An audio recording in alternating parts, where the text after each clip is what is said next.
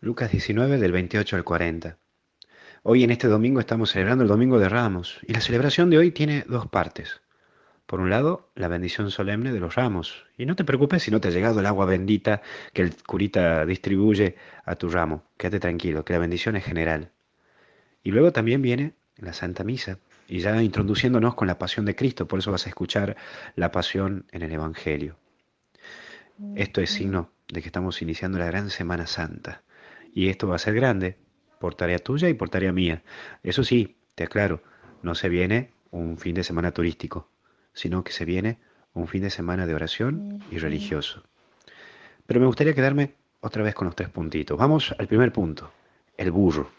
Hoy vos y yo tenemos que ser esos burros, llamados a llevar a Jesús. Tenemos que cargar a Jesús para que la gente lo vea a Jesús y para que Jesús pase por y entre la gente.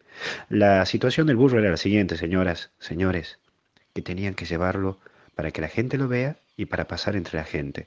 Hoy vos y yo tenemos que llevarlo a Jesús y que la gente vea a Jesús en esta sociedad donde estamos golpeados por muchísimas cosas y lo tenemos que llevar. Y si tenés cara de burro, mejor. Mira, yo tengo una buena cara de burro y unas orejas más o menos al estilo burro. Así que, vamos, vos y yo tenemos que ser esos burros, pero no caigas en la burrada de creértela, de creer que la alabanza y los aplausos son para vos. No, son para Jesús, a quien vos llevas entre tus hombros. ¿Te acuerdas, no? Que el burrito cuando entraba con Jesús, la gente gritaba, Osana, Osana, bendito el que viene en nombre del Señor. Entonces el burrito creía que le decían a él. Entonces caminaba elegante, levantaba sus orejitas y hasta sonreía pero no se daba cuenta que era Jesús. Se la creyó el burro. Bueno, bueno caiga en esa burrada. Cuando la gente te alaba y te diga, qué bueno que sos, que esto, que el otro, acuérdate que es a quien vos llevas entre tus hombros. No es a vos, es a quien vos llevas.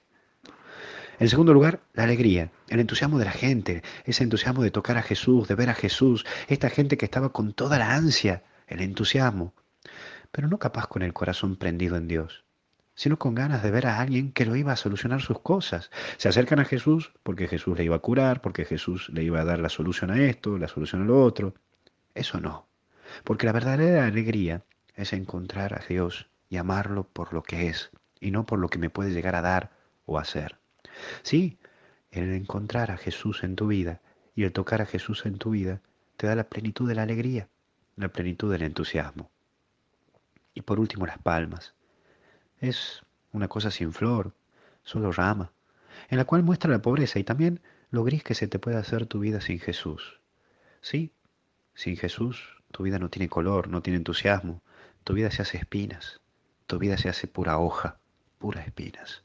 No caigas en eso, dale color a tu vida, dale entusiasmo y Jesús quiere sacar el mejor color en tu vida, pero eso sí, necesita de la apertura, apertura de tu corazón, de un corazón abierto, sencillo. Por eso, metete en Dios y Dios va a entrar a tu vida para mostrarte que lo mejor aún está por llegar. Así que enamórate de las cosas de Dios, porque Dios está enamorado de vos.